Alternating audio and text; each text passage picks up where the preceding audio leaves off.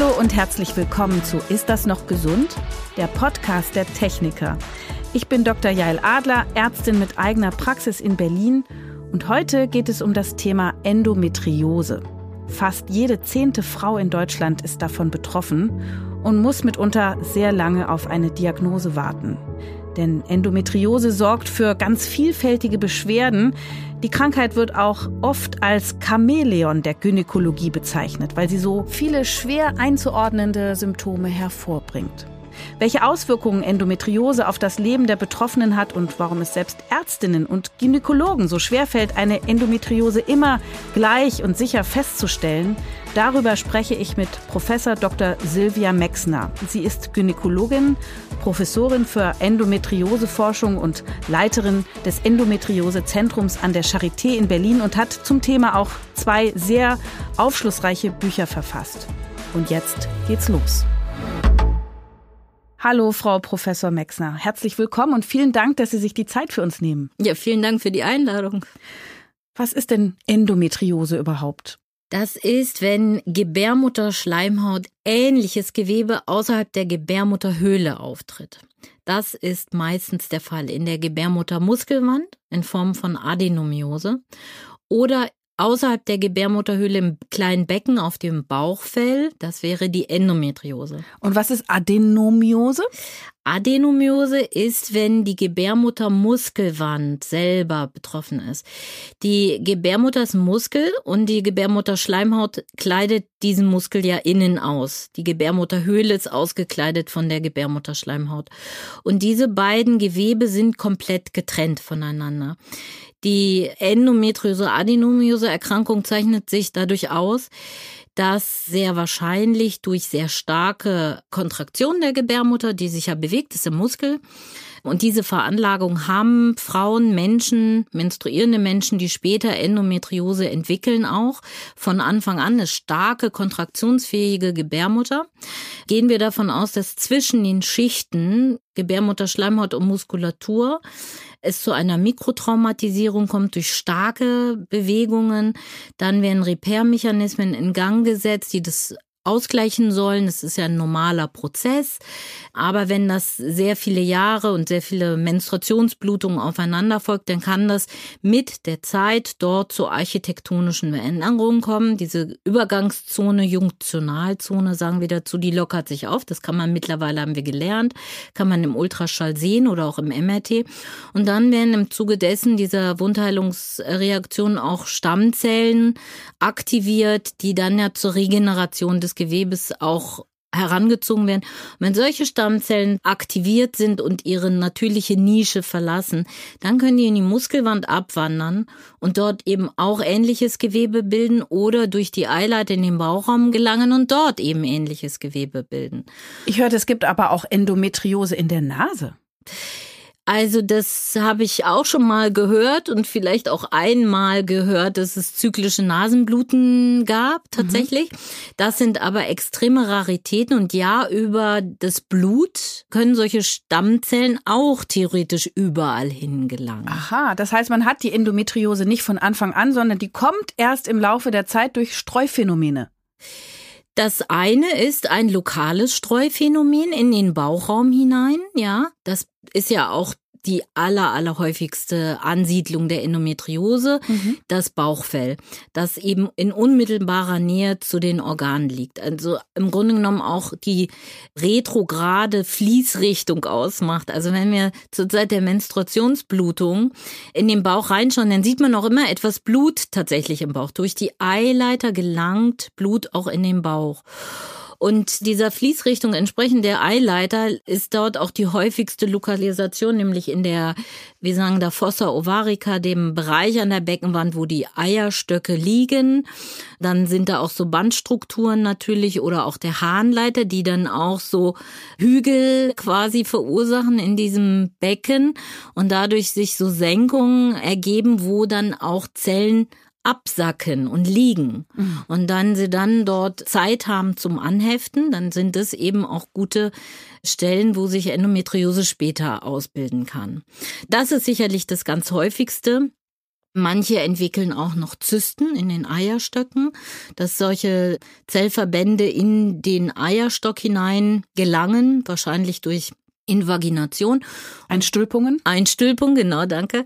Und sich dann eben auch so eine richtige Zyste, ein in sich geschlossener Raum entwickelt, wo es dann hineinblutet und es dann zu so Zysten kommt, die so, so eine, man nennt die im Volksmund Schokoladenzyste. Mhm. Das ist dann eben so eine schokoladenbraune, zähe Flüssigkeit. Das ist das alte Blut, was sich dann dort sammelt und ja nicht abfließen kann, weil es keinen Anschluss an die Außenwelt hat, wie die Gebärmutterhöhle. Mhm selten. Ich sag mal, in zehn Prozent der Fälle kommt es zu komplexen Endometriose-Manifestationen. Da können diese Zellen tatsächlich auch in angrenzende Organe hineinwachsen, in die Darmwand oder auch in die Blase oder in den Harnleiter.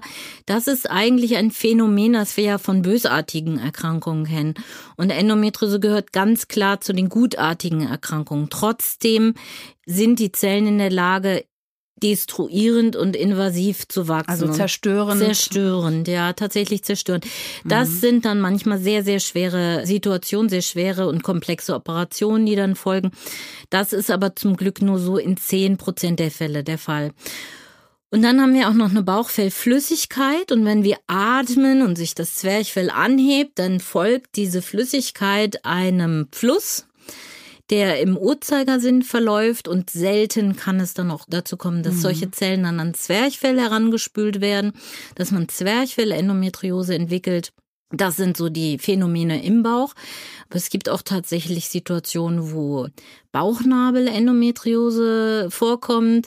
Da wissen wir nicht so genau, wie das dahin kommt, aber man weiß ja während der eigenen Embryonalentwicklung. Wenn man selber ein Embryo ist, dann gibt es eine Zeit, in der der Bauchnabel geöffnet ist, weil zu wenig Platz für alles im Bauch ist und da ein Teil äh, quasi wie eine Untervermietung ein bisschen nach außen äh, verlagert werden kann.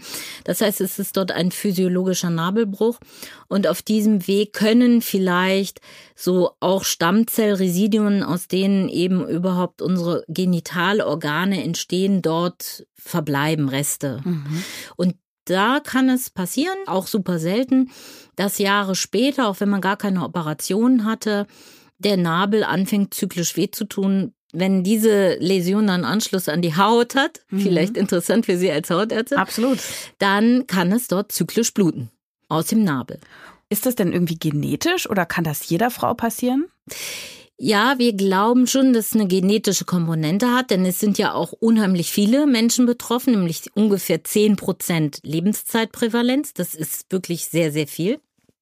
Und warum denken wir das? Wir glauben, dass diese Veranlagung der Gebärmutter starke und stärkste Kontraktionen machen zu können, dass das eine weitergegebene Veranlagung ist, genetisch bedingt. Eigentlich ist es auch nicht nur negativ zu sehen, denn eine gut funktionierende Gebärmutter war sehr viel früher, vor Jahrhunderten und auch noch nicht so lange her, ein überlebenswichtiges Organ. Einmal ist es so, dass die Gebärmutter als Muskel auch an der erfolgreichen Konzeption beteiligt ist, also dass jemand schwanger wird, weil es einen gerichteten Spermientransport gibt. Die Gebärmutter, wie auch immer sie das anstellt, weiß, in welchem Eileiter das befruchtungsfähige Ei liegt und treibt die Spermien dann auch gezielt dorthin. Das ist etwas, was sehr wichtig ist, um überhaupt schwanger zu werden. Und das wissen viele natürlich nicht und das merkt man auch gar nicht. Das sind Bewegungen, die man nicht spürt. Man spürt ja auch nicht jede Darmperistaltik. Das ist autonom, das macht die Gebärmutter für sich. Peristaltik, Bewegung. Genau. Und dann ist es aber so, zur Zeit der Geburt muss die Gebärmutter Muskelkraft aufbringen, um das Kind herauszutreiben. Und wenn sie das nicht geschafft hat, dann waren Mutter und Kind ja früher zum Tode verurteilt. Ne? Bevor es Kaiserschnitte gab oder Zangen, wo man da nachhelfen konnte, sind Mutter und Kind einfach elendig gestorben.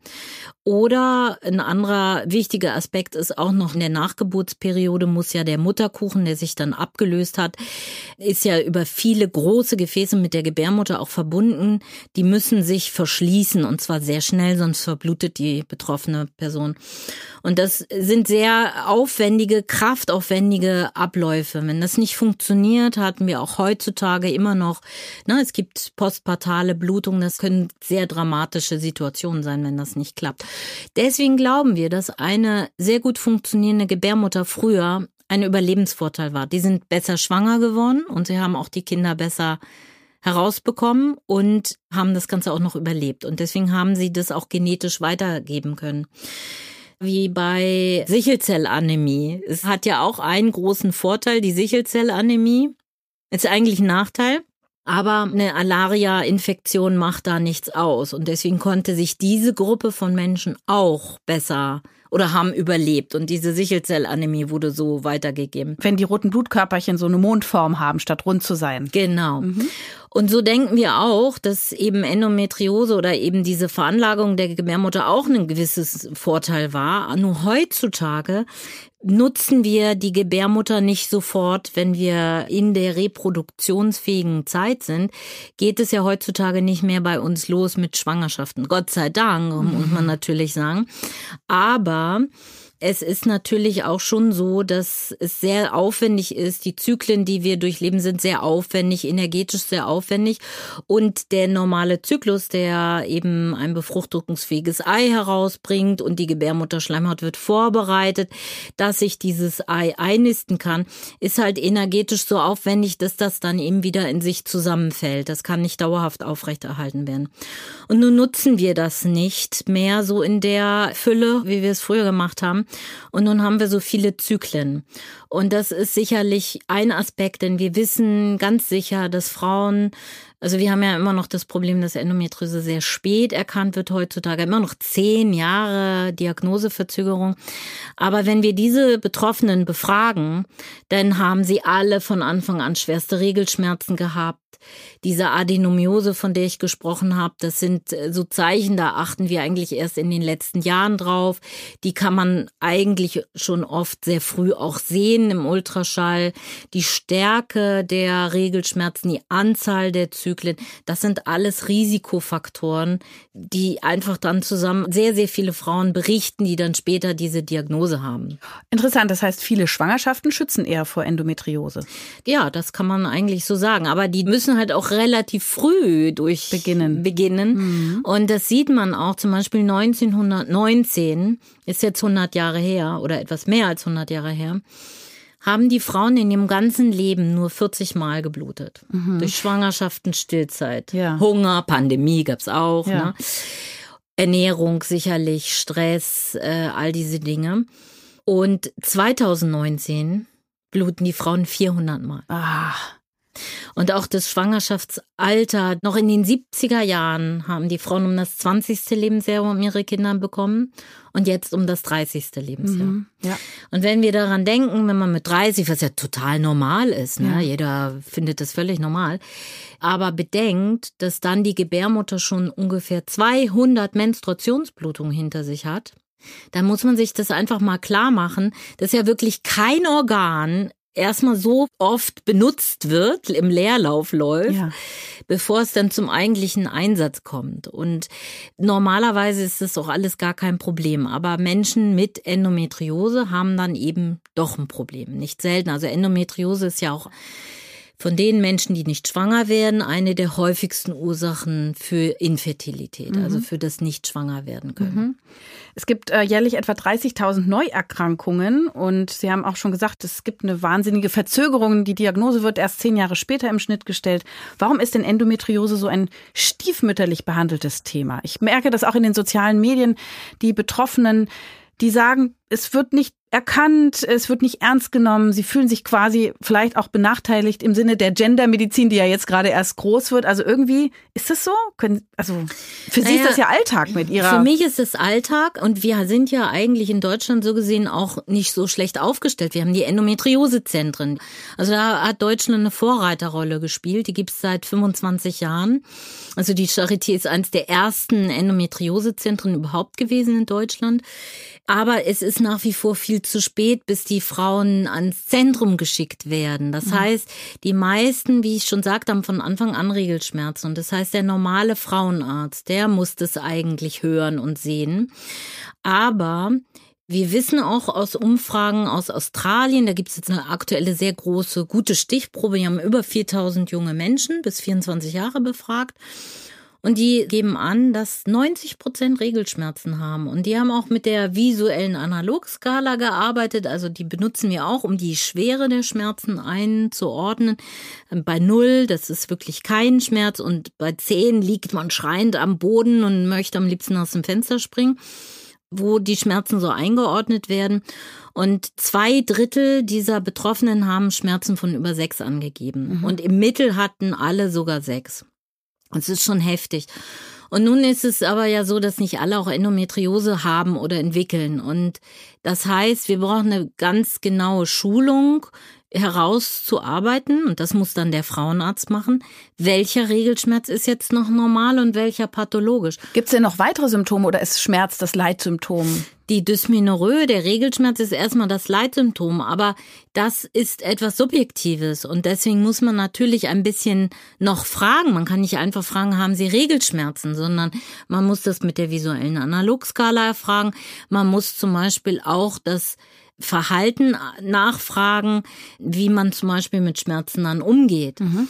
Nimmt man eine Schmerztablette oder nicht? Muss man eine nehmen oder versucht man es trotzdem auszuhalten?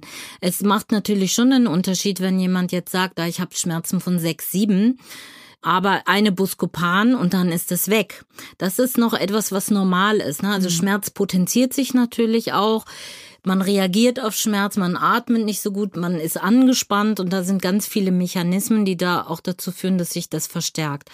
Und da müssen wir schon differenziert nachfragen und auch nicht jeden Menstruationsschmerz als krank ansehen. Und das ist sicherlich etwas, was jetzt total schiefgelaufen ist, würde ich sagen, weil alle halten Regelschmerzen für normal. Mhm. Und keiner versucht zu differenzieren, was ist jetzt noch normal und nicht normal. Und das braucht Zeit der Schmerz äh, müsste ja auch noch an einer anderen Stelle sein. Wenn das jetzt nicht nur in der Gebärmutter ist, haben dann die Frauen auch vielleicht Bauchschmerzen im Oberbauch oder im Darmbereich oder?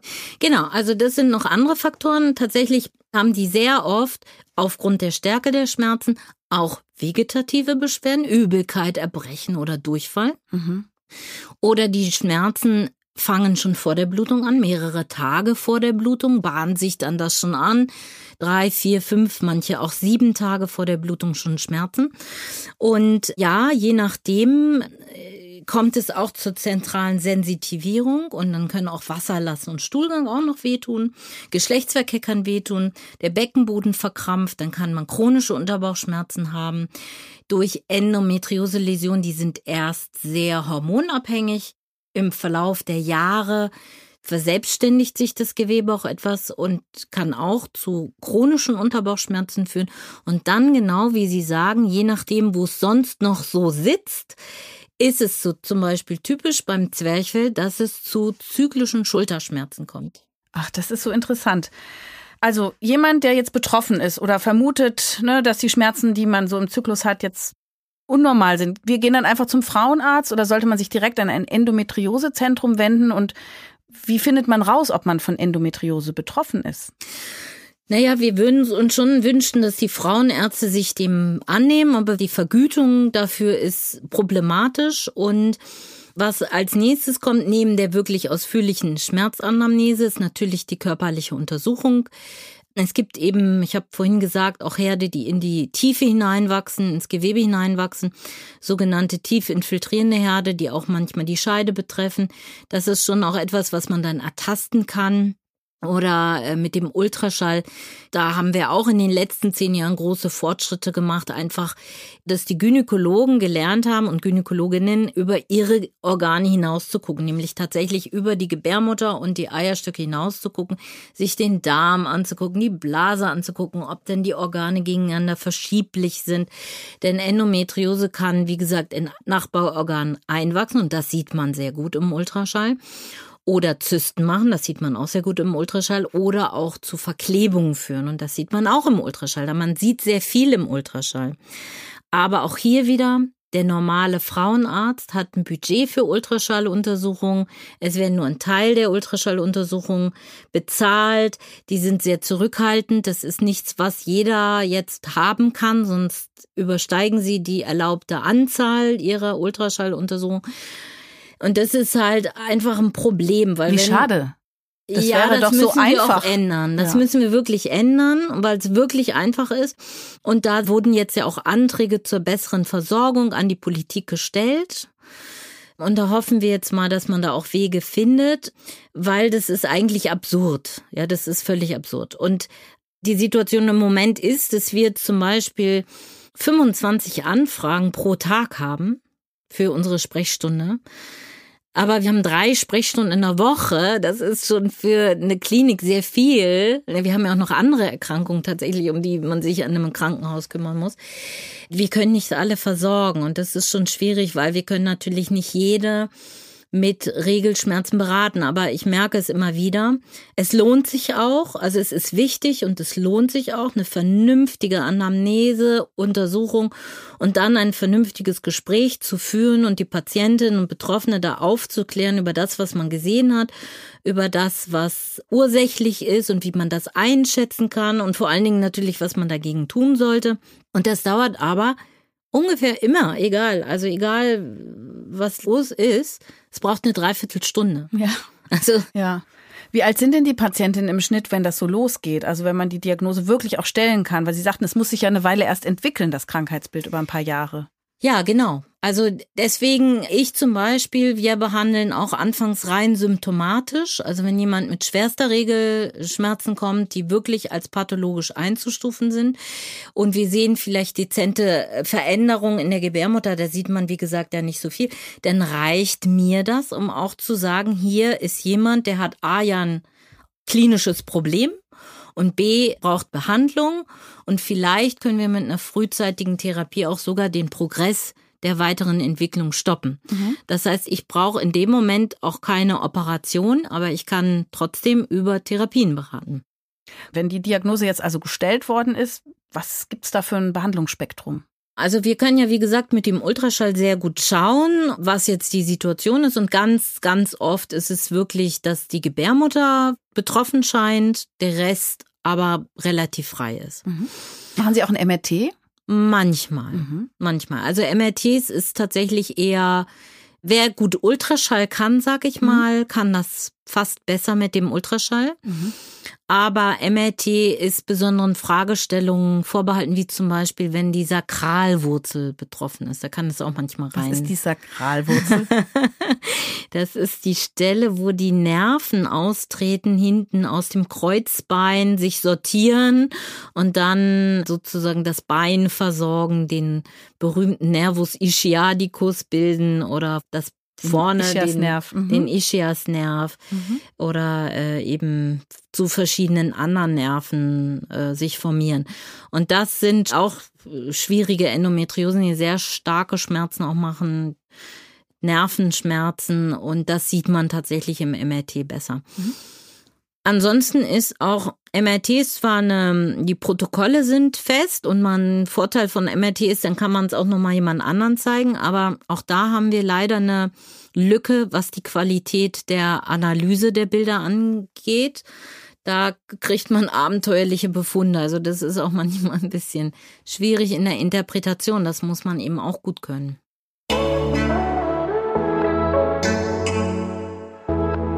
Die Techniker macht den Mythencheck. Mythos Nummer eins. Endometriose ist nicht heilbar. Ja, stimmt leider. Das ist eine chronisch entzündliche Erkrankung. In der Menopause kommt die zur Ruhe? Ja, ja, sie ist hormonaktiv und in der Zeit ist sie aktiv. Was nicht heißt, dass Frauen, die eben chronische Schmerzen entwickelt haben, nicht dann auch in der Menopause das chronische Schmerzsyndrom behalten können. Ne? Weil das Schmerzgedächtnis trainiert Genau, wurde. oder auch Vernarbungen und Mhm. ja, chronifizierte Schmerzen dann eingetreten sind. Mhm. Mythos Nummer zwei. Unbehandelt wird Endometriose mit der Zeit immer schlimmer. Nein, das kann man nicht so verallgemeinern. Insgesamt haben wir oft Situationen, wo sich die Art der Endometriose bei einer Betroffenen treu bleibt, sagen wir mal so. Auch wenn operiert wird und die Endometriose dann auch wieder auftritt, das tut sie nämlich sehr gern, also sie hat eine hohe Rezidivrate, kommt es zu ähnlichen Läsionen, ähnlichen Situationen. Also sie ist zwar langsam progressiv, schreitet fort, aber man kann nicht sagen, dass es wirklich bei jeder dann äh, gleich ist, wenn man den Berg besteigt, da oben äh, treffen sich dann alle. Das kann man jetzt so nicht sagen. Mythos Nummer drei. Endometriose betrifft nur die weiblichen Fortpflanzungsorgane. Nein, sie kann auch woanders auftreten. Zum Beispiel? Am Zwerchfell. Oder heute hatte ich eine Patientin mit Lungenendometriose. Das war der Mythencheck der Techniker. Okay, also das heißt Therapie. Wir wissen jetzt, äh, Endometriose liegt vor. Dann, Sie haben schon von Operationen gesprochen. Wahrscheinlich gibt es Hormone. Was, was ist da so gängig? Genau, also es ist, wie gesagt, eine hormonabhängige Erkrankung, eine östrogenabhängige Erkrankung und im Moment gibt es keine kausalen Therapien. Was Außer Menopause. Ist auch nicht kausal. Genau, das versuchen wir ja auch mit Hormonen, also nicht die Menopause, aber wir unterdrücken den Zyklus tatsächlich. Und das macht man, indem man Pillenpräparate nimmt. Sehr, sehr verbreitet ist die kombinierte Pille, aber die enthält ja auch Östrogen. Deswegen ist es nicht der erste Wunsch äh, oder die erste Empfehlung. Wobei es gibt ja auch Pillen, die nur Gelbkörperhormon enthalten. Genau, und das ist die Erstlinientherapie. Gestagen-Monopräparate. Die haben auch den Vorteil, dass sie eben gar nicht die Risiken haben wie die kombinierten Pillen, wie Thrombosen. Hm. Es ist nämlich so, dass ja sehr viele junge Menschen gerade sehr skeptisch sind gegenüber Hormonpräparaten. Also hormonelle Verhütung ist sehr rückläufig. Mhm. Der Wunsch ist wirklich sehr nach alternativ verhütenden Maßnahmen, also auf jeden Fall hormonfrei. Das ist gerade ein wirklich starker Trend. Aber wir reden ja hier auch nicht über Verhütung, sondern wir reden über eine medizinische Indikation. Und da ist es eben so, dass die Gestagen-Monotherapie, die gaukelt dem Gehirn quasi eine Schwangerschaft vor und dadurch besteht kein Anreiz, einen neuen Follikel zu bilden und dann ruht das System. Und dann wird auch kein Follikel gebildet. Der Follikel bildet kein Östrogen, die Gebärmutterschleimhaut wird nicht aufgebaut und mögliche Endometrioseherde werden auch nicht stimuliert. Das ist das Prinzip. Das funktioniert sehr oft sehr gut. Wir geben die Präparate auch so, dass man gar keine Abbruchblutungen hat. Durchgehend? Durchgehend. Und wer dann damit fein ist und keine Beschwerden hat, kann auch erstmal so bleiben. Wer jetzt partout das nicht möchte und jetzt nicht Zysten oder schwerwiegende Endometriose vorliegt, wo man wirklich auch ein bisschen Sorge um die Organe haben muss, kann natürlich auch dadurch, dass es so starke Schmerzen verursacht, die Regelschmerzen, kommt es wie gesagt auch zu Veränderungen der Beckenbodenmuskulatur. Es verkrampft alles, das Schmerzgedächtnis wird aktiviert und so kann man natürlich auch erstmal eine adäquate Schmerztherapie einnehmen. Das heißt dann aber in der Regel auch richtig Ibuprofen, 800 Milligramm dreimal täglich, vielleicht noch zusätzlich Novalgin. Das muss man sich auch ein bisschen überlegen, wie viele Tage das im Monat gut ist. Ist ja also, für die Nieren auch unter Umständen eine Belastung fürs Herz, was auch immer. Genau. Also ich sage da immer, wer wirklich an mehr als fünf Tagen solche Schmerzen sollte das nicht machen. Das ist wirklich nicht gut und füttert auch wieder das Schmerzgedächtnis.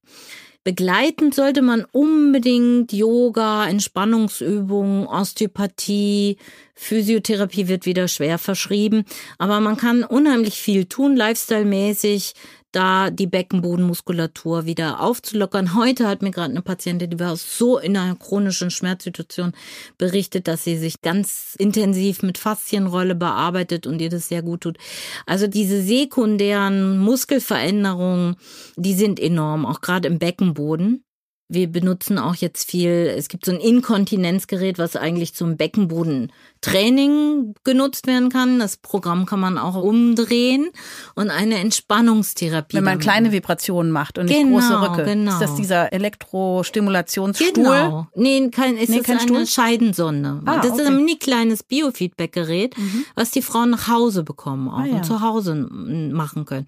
Also das sind schon gute Sachen. Auch die Ernährung. Sie haben ja gesagt, Sie sind Ernährungsberaterin, Anti Medizinerin? Mhm. Medizinerin Mhm, ja. sogar. Ist super, ja, weil diese ganze sehr proinflammatorische Situation, die Prostaglandine spielen eine große Rolle, Die Histamine, Botenstoffe. Mhm. Botenstoffe. Also da haben wir allein mit einer antientzündlichen Ernährung konnten wir schon manche OPs absagen. Oh, wie toll. Auf jeden Fall. Sowas wie Vitamin D, Omega-3, das kommt Selen noch mal oder? dazu. Also Ah. erstmal über die Ernährung, eine antientzündliche Ernährung. Mhm. Also zum Beispiel wenig prostaglandinhaltige Sachen, kein Schweinefleisch, keine Mhm. Transfette, viel grünes Gemüse. Eher in Richtung nicht tierischen Fetten, auch mehr vegan, wobei ich mir mit vegan geschnetzelten so auch nicht immer so sicher bin, ob das gesund sein soll mit dem, was da alles so drin ist. Dann eher äh, Hühnchen, Fisch, das denke ich ist sinnvoller dann. Und womit die Frauen auch ganz oft große Probleme haben, ist Laktose, Fructose und vor allen Dingen auch Histamin. Mhm. Das sehen wir auch immer wieder. Viele haben auch einen sogenannten Endobelly, zyklischen Blähbauch, der Mhm. richtig enorm sein kann. Das Weglassen von Zucker und Gluten Mhm. macht da doch einiges aus. Mikrobiom spielt sicherlich eine Rolle, aber da ist auch noch einiges zu erforschen, denke ich. Wir wissen ja auch, dass das Nervensystem des Darms ist auch hormonabhängig. Man weiß es ja auch von Reizdarm zum Beispiel, dass das auch sich zyklisch verhält, wenn man Symptome von Reizdarm hat. Also da kann man einiges machen. Und eben auch diese antientzündlichen Supplements. Da gibt's ganze fertige Produkte schon für Tatsache. Endometriose. Ah ja. Mhm. Mhm. Und äh, Zink, Selen, Vitamin D, Omega-3. Magnesium wahrscheinlich, Muskelentspannung. Viel Magnesium, Ja. Mhm. genau, kann man drin baden. da kann man einiges rausholen und ich finde es auch gut, wenn jeder das macht. Das ist so, ich vergleiche das auch immer gern mit Diabetes. Das ist ja schon auch ähnlich, da kann man auch unheimlich viel erreichen mit seinem Stoffwechsel. Aber beim Diabetes ist halt einfacher. Man hat den Blutzucker und den HbA1c-Wert, den man im Blut zur Kontrolle bestimmen kann und dann weiß man Bescheid. Und bei Endometriose haben wir eben nur die Lebensqualität und die Schmerzen oder Herde oder Zysten wachsen. Und da muss man auch manchmal sagen, hin oder her, eine Hormontherapie ist indiziert. Ich hatte heute eine Patientin in der Praxis, die hat eine Endometriose und ihr wurde eine kleine Spirale für junge Frauen verordnet, wo der Wirkstoff Levonorgestrel enthalten ist. Das ist ja ein Gelbkörperhormon, was bei ihr die Gebärmutter zur Ruhe bringen sollte. Das Problem ist, das kann Akne machen. Also was gibt's da für Gelbkörperhormone? Gibt's da Alternativen? Hm. Es gibt natürlich eine ganze Reihe von Gelbkörperhormonen. Das ist ganzes Sammelsurium. Das Levonorgestrel ist tatsächlich ja eins, was sogar androgen wirksam ist. Also wie ein männliches, wie Testosteron. Wie ein männliches Hormon, genau. Und damit nochmal mehr Akne auch fördern kann. Es gibt aber auch genauso Gestagenpräparate, die antiandrogen wirksam sind. Und dazu gehört auch das Dinoges, das ja auch zugelassen ist für die Behandlung von Endometriose. Das gibt's auch in Monoform. Das könnte man jetzt der Patientin sozusagen noch zusätzlich anbieten und gucken, ob sie dann für eine gewisse Weile das mal noch mitführt, bis sich das alles wieder beruhigt hat. Oder es gibt auch Drospirinon, das entwässert auch so ein klitzekleines bisschen, ist auch sehr gut verträglich. Oder auch das Desogestrel. Das ist sehr niedrig dosiert zum Beispiel. Und wenn gerade jemand sagt, oh, ich will eigentlich gar keine Hormone, dann könnte man mit Desogestrel das tatsächlich probieren.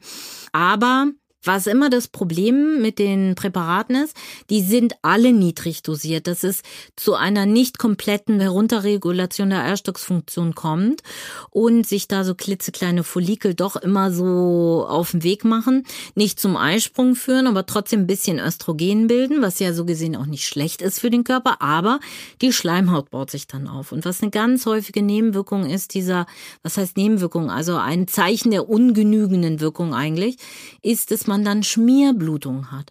Und das nervt nicht nur, sondern tut auch leider oft sehr weh. Die Frauen, die bluten mit Endometriose, haben auch Schmerzen an. Und das ist natürlich dann nicht zielführend. Das heißt, wenn sowas passiert, dann empfehle ich sogar, die Dosis zu erhöhen, morgens und abends eine Tablette zu nehmen, weil die Downregulation einfach nicht ausreichend ist in dem Moment. Was aber hier nochmal wichtig ist, ist, dass das Dinoges tatsächlich von den Krankenkassen bezahlt wird. Es ist ein verschreibungsfähiges Präparat, pflichtig und wird bezahlt. Auch auf unbestimmte Zeit. Man braucht auch keine histologische Sicherung. Und was immer alle so sehr verunsichert ist, dass da drauf steht, dass es nicht zur Verhütung zugelassen ist.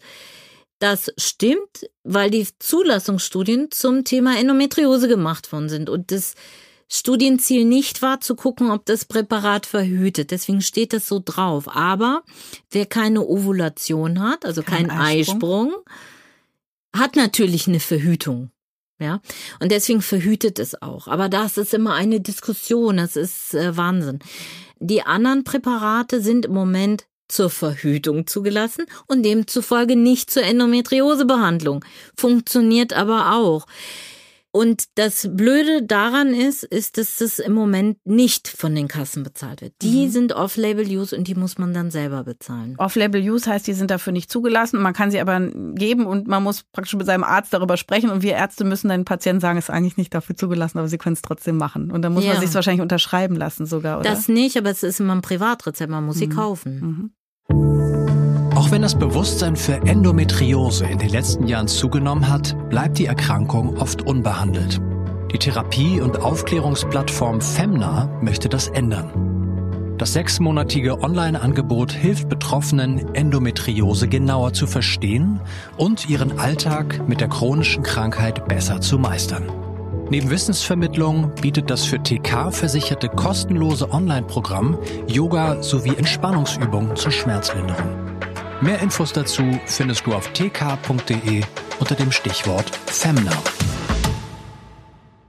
Jetzt haben Sie gesagt, auch eine Operation ist eine der Therapieoptionen. Wann kommt die denn in Frage? Genau, also ich bin immer sehr dafür. Also ganz viele Jahre weil das ja nicht so leicht ist mit dem Ultraschall, man das können muss und so weiter, haben viele immer gesagt, das kann man ja nicht sehen und dann muss man eine Bauchspiegelung machen. Es ist ja in Deutschland fast einfacher, eine Bauchspiegelung zu kriegen als ein Ultraschall, muss man ja sagen. Ne? Wahnsinn. Es ist der Wahnsinn und das halte ich für extrem schwierig alles.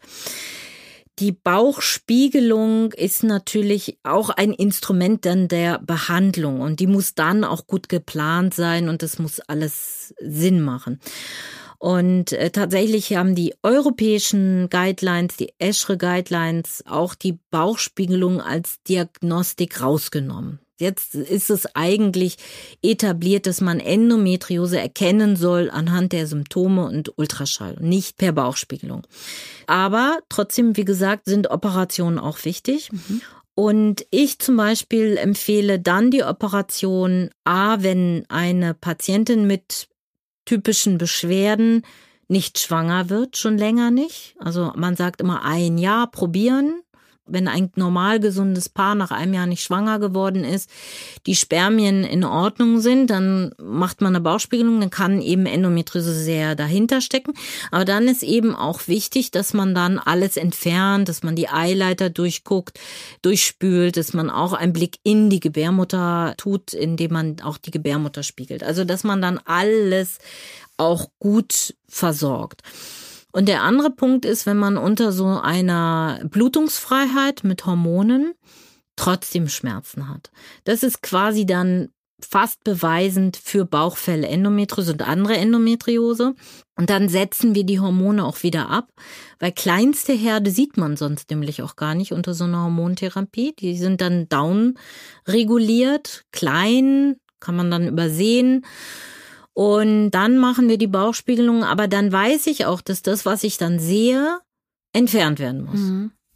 Heute war auch eine ganz aufgelöste Patientin bei mir, die hatte sich so gießkannenmäßig, sage ich jetzt mal, mehreren Zentren auf die Warteliste setzen lassen und hatte dann in einem einen Krankenhaus jetzt ganz kurzfristig einen Termin bekommen und die hatten einen OP-Termin frei und haben gesagt, so, da muss sie eben jetzt operiert werden und die hätte jetzt morgen ihren OP-Termin. Also es ging ganz schnell, sollte ambulant sein, sie konnte ihre Fragen nicht richtig stellen und hatte jetzt heute nochmal so den Termin bei uns.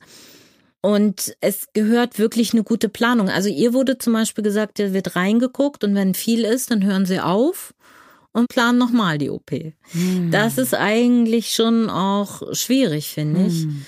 Weil das ist auch emotional natürlich belastend. Das ist ja auch das große Thema ambulante Operationen. Klar, wenn man nur reinguckt, dann ist das nicht so aufwendig, dann kann man auch nach Hause danach. Aber wenn man wirklich anfängt zu operieren, dann wird es noch Probleme geben, denn das sind alles chronische Schmerzpatienten, die auch wirklich noch nach der OP gute Versorgung brauchen mit vernünftiger Schmerztherapie. Und das alles so alleine zu Hause zu handeln, das finde ich schwierig. Mhm. Also meiner Meinung nach eignen sich Endometriose-Operationen nicht so sehr für die ambulante OP. Mhm. 30 bis 50 Prozent der Betroffenen können nicht mal auch richtig schwanger werden. Das ja, ja. ist eine Wahnsinnszahl. Liegt es daran, dass dann die Gebärmutterschleimhaut nicht so intakt ist und durchsetzt ist von diesen Herden oder warum können die nicht gut schwanger werden? Na, das hat viele Ursachen. Das eine ist, wie gesagt, auch wieder dieser gerichtete Spermientransport mhm. und die Gebärmutterarchitektur. Also die Adenomiose spielt eine große Rolle dabei. Mhm. Mittlerweile weiß man das. Die Gebärmutterschleimhaut, ja, auch da wird immer diskutiert, ob die anders ist, ob die Implantation, also das Einnisten des Eis schlechter ist. Da gibt's Daten, die das mal befürworten und andere widerlegen das wieder. Aber es ist auch sehr viel Entzündung im Bauch. Mhm. Diese Bauchfellherde machen sehr viel Entzündung und es gibt sehr alte Studien, da hat man zum Beispiel Bauchfellflüssigkeit von Frauen mit Endometriose mit den Spermien zusammengetan und dann bewegen die sich nicht mehr so gut Ach. zum Beispiel. Hat das so Auswirkungen. Dann haben sehr viele Frauen, die nicht schwanger werden, auch Zysten an den Eierstöcken, die drücken wieder und machen dort auch Entzündung. Die Eizellreifung, die Eizellqualität ist oft schlechter. Und wir haben auch ein großes Problem mit Operationen an den Eierstöcken. Wenn so Zysten einfach operiert werden und entfernt werden, haben sehr viele Frauen danach eine eingeschränkte Eizellreserve. Mhm. Auch Operationen an den Eierstöcken muss man sehr differenziert beraten, wie das Alter der Patientin ist, wie die Situation ist. Und wir machen das sehr zurückhaltend. Es kann dann losgehen mit dem Kinderwunsch oder sie probiert erstmal schwanger zu werden, bevor man dann operiert oder also da gibt's sehr individuelle Vorgehensweisen, aber es ist nicht mehr so, dass man jede Zyste am Eierstock operieren soll, weil sehr viele auch junge Frauen nach solchen Operationen eine Eizellreserve haben, die dann schon nicht mehr in der Norm ist, die mhm. unter der Norm ist und die die Frauen quasi um fünf Jahre mindestens altern lässt biologisch. Und wie können Sie die dann unterstützen, dass sie doch schwanger werden? Ich kenne auch Endometriose-Patientinnen, die ohne weiteres schwanger geworden sind. Ja. Also was tut man als Ärztin? Na, beraten ist, dass möglichst auch in einem biologischen Alter bedacht wird, in dem das gut möglich ist. Ne? Das ist ja, heutzutage denken wir immer, ja, also ich sehe das, habe das manchmal so die Situation, jemand sitzt bei mir, also 38, 39, fragt, wollen Sie schwanger werden? Ja. Okay, und wann? Ja, weiß ich noch nicht. So. Und dann Endometriose ist halt, ist echt ein Faktor dann. Ne? Das mhm. wird dann immer schwieriger. Das heißt, wir müssen natürlich äh, bei Endometriose frühzeitig beraten. Und wie gesagt, Endometriose, da haben Sie vollkommen recht, heißt nicht automatisch, dass man nicht schwanger wird. Aber dennoch ist von der Gruppe Frauen, die nicht schwanger wird oder die nicht schwanger werden, die Paare, ein Großteil von Endometriose betroffen. Hm. Interessant. Und ähm, das belastet sicherlich auch die Psyche. Also zum einen die Schmerzen und dann die Unsicherheit. Wie ist es mit Familienplanung? Vielleicht tut ja auch Sex weh. Das ist dann für die Partnerschaft belastend. Wie erleben Sie die Frauen, die zu Ihnen kommen? Ja, Psyche spielt eine große Rolle, aber wir haben tatsächlich, ich habe eine Psychologin bei mir im Team, die hat bei mir jetzt promoviert und gerade über die Corona-Zeit hat sie sehr fleißig strukturierte Interviews durchgeführt. Mhm. Wir wissen ja, dass Psyche eine Rolle spielt, aber das wussten wir bislang immer nur aus Fragebögen, die man den Patientinnen so gegeben hat. Mhm. Und das sind dann retrospektive Befragungen, die dann ja auch das spiegelt nicht unbedingt auch eine Diagnose wider. Ne? Mhm. Und sie hat sich also jetzt hingesetzt und während der Corona-Zeit, als alle im Homeoffice waren, 150 strukturierte Interviews durchgeführt von Frauen mit sehr komplexen Endometriosen, die stärkste Schmerzen hatten oder aber auch gut behandelt, ohne Schmerzen. Und man muss einfach sagen, dass das Hauptproblem für die Psyche die chronische Schmerzsituation ist. Die macht die Frauen mürbe. Dieses nicht planen können, dieses ja doch so eingeschränkt sein. Das spielt eine größere Rolle als zum Beispiel unerfüllter Kinderwunsch. Damit finden sich viele Frauen ab. Nach einer Weile, ja, man muss sie beraten, trotzdem können sie damit fast besser umgehen als mit den chronischen Dauerschmerzen und finden dann andere Lebensinhalte, können damit auch abschließen. Das hatte ich vorher, bevor wir angefangen haben damit, so nicht vermutet. Also es belastet natürlich, aber sie können das anscheinend besser verarbeiten. Aber die chronische Schmerzsituation, diese Frauen haben eine häufige hohe Koinzidenz von Depressionen, Angststörungen, sexuellen Dysfunktionsstörungen, die einen auch nicht glücklicher macht in der Beziehung. Und das gilt es wirklich zu vermeiden. Das ist wirklich ganz wichtig, die chronische Schmerzsituation zu vermeiden. In der Ärzteschaft und wie wir auch jetzt von Ihnen so ein bisschen gehört haben, ist die Endometriose schwer zu erkennen. Vieles weiß man nicht. Ich selber habe heute ganz viel von Ihnen gelernt. Also wie kriegt man mehr Wissen in die Gesellschaft zu diesem Thema, um mehr Patientinnen zu helfen? Was sind so Ihre politischen Wünsche? Politische Wünsche. Also da haben Sie jetzt eigentlich ganz viel äh, reingebracht. Also wir haben es geschafft, ist auch ein bisschen politisch, eine eigene Arbeitsgemeinschaft Endometriose zu gründen. Ja, losgelöst. Die war immer sehr unter der Schirmherrschaft der Endoskopiker, also der Operateure. Und wir haben eigentlich lange dafür gekämpft, dass Endometriose eben nicht eine rein operativ behandelbare Erkrankung ist, sondern dass wir sehr viel über multimodale Therapie wissen müssen über Hormone, über Ernährung, über Physiotherapie und so weiter.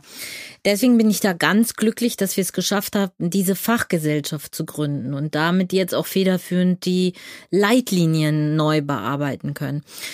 Und tatsächlich muss man sagen, die Medienwirksamkeit der letzten zwei Jahre hat enorm zugenommen. Und ich hatte gerade ein Meeting gestern mit jemanden, die eben Krankenkassendaten auswertet.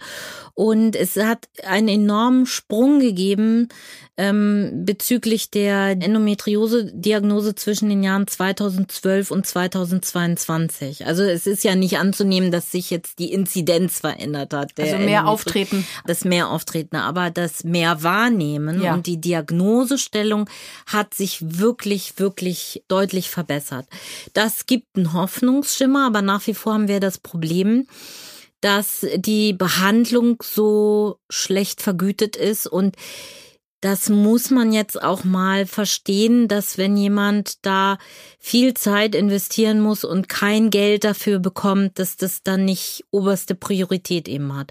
Und da wünsche ich mir natürlich von der Politik, dass wir da Wege finden, diese Versorgungsstrukturen wirklich zu verbessern. Aber auch da muss ich sagen, gab es auch mittlerweile einige Gespräche. Es gibt also zwei Anträge zur besseren Versorgung beim Gesundheitsausschuss gestellt. Es gab Fachgespräche mit den Staatssekretärinnen vom Bundesgesundheitsministerium und Familie, Senioren und Frauen. Und die besuchen mich auch demnächst tatsächlich. Und diese Woche kommen, also Politiker fangen an, sich dafür zu interessieren und versuchen Einblick zu gewinnen, wo da die Probleme sind. Gibt es denn neue Forschungsansätze, neue Therapien? Wo sind Sie gerade dran? Ja, also ähm, wir haben heute eine Patientin eingeschlossen tatsächlich in eine Studie, die jetzt ein nicht hormonelles Präparat prüft. Und zwar soll dieses Präparat in den Endometriose-Läsionen, die bilden auch selber auch noch Östrogen. Nicht nur durch die Eierstöcke, wenn sie stimuliert mit dem Östrogen, sondern die Herde haben es auch rausgekriegt, selber Östrogen zu bilden. Und das ist ein Hämmer der lokalen Östrogen-Biosynthese, Neubildung in den Läsionen. Da bin ich sehr, sehr gespannt. Haben wir heute die erste Patientin eingeschlossen. Wir selber machen sehr viel Grundlagenforschung. Wir erforschen die Schmerzmechanismen, die durch die Herde entstehen. Wir haben gelernt, da wachsen neue Nervenfasern ein, die gehen in einen Dialog mit Immunzellen und da sind wir natürlich auch dran interessiert, da spezifische Blocker zu finden, solche Nervenaussprossungen zu blockieren und zu behandeln. Da gibt es auch Ansätze. Zum Beispiel sind wir auch daran interessiert, wie medizinisches Cannabis wirkt, weil theoretisch ist es auch ein ganz guter Ansatz bei Endometriose ist aber auch sehr schwer gerade, die Anträge durchzubekommen. Die Präparate sind sehr teuer.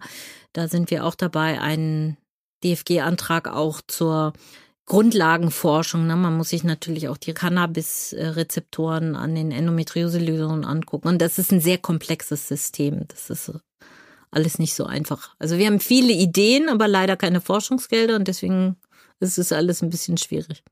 Und jetzt Ihre Botschaft an die Zuhörerinnen, die unter Endometriose leiden unterstützen sie sich alle gegenseitig. Ja, es gibt sehr gute Selbsthilfegruppen. Die Endometriose Vereinigung hat sehr viel Arbeit geleistet jetzt hinsichtlich auch der politischen Arbeit, das präsenter wird.